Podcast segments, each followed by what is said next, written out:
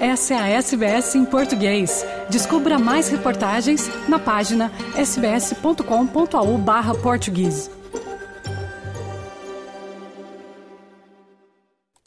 Sabe-se que a esperança de vida na nascença em Portugal aumentou para 81 anos e está entre as mais altas do mundo. Mas a surpresa é que isto parece estar a valer também para certos cachorros.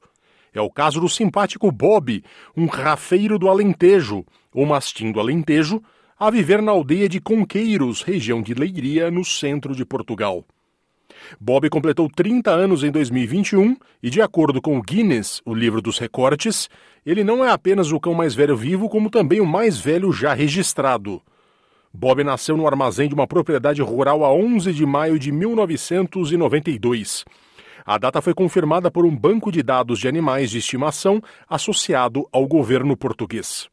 O recorde anterior pertencia a um pastor australiano chamado Bluey, que vivia em Rochester, Vitória, na Austrália, e que morreu com 29 anos e 5 meses em 1939.